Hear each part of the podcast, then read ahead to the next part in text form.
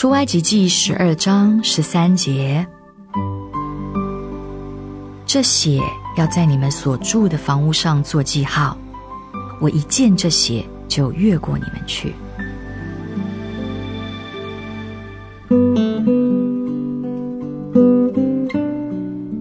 在那恐怖可怕的一夜，羔羊的血将以色列人和埃及人分开来。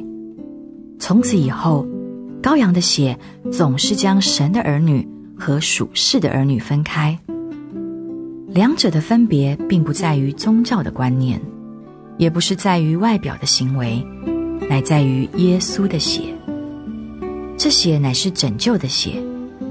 在以色列人出埃及的时候，真正的拯救了他们。在那涂有羔羊之血屋子里的人，得免审判、毁灭、死亡。在那涂有羔羊之血的门后面，无疑的有好些以色列人焦虑：如果灭命的天使临到，怎么办呢？但他们是完全安稳的。不管在门后的人是恐惧，或是安心快乐，他们都靠着羔羊的血得救了。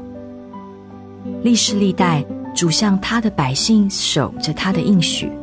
我一见这血，就越过你们去。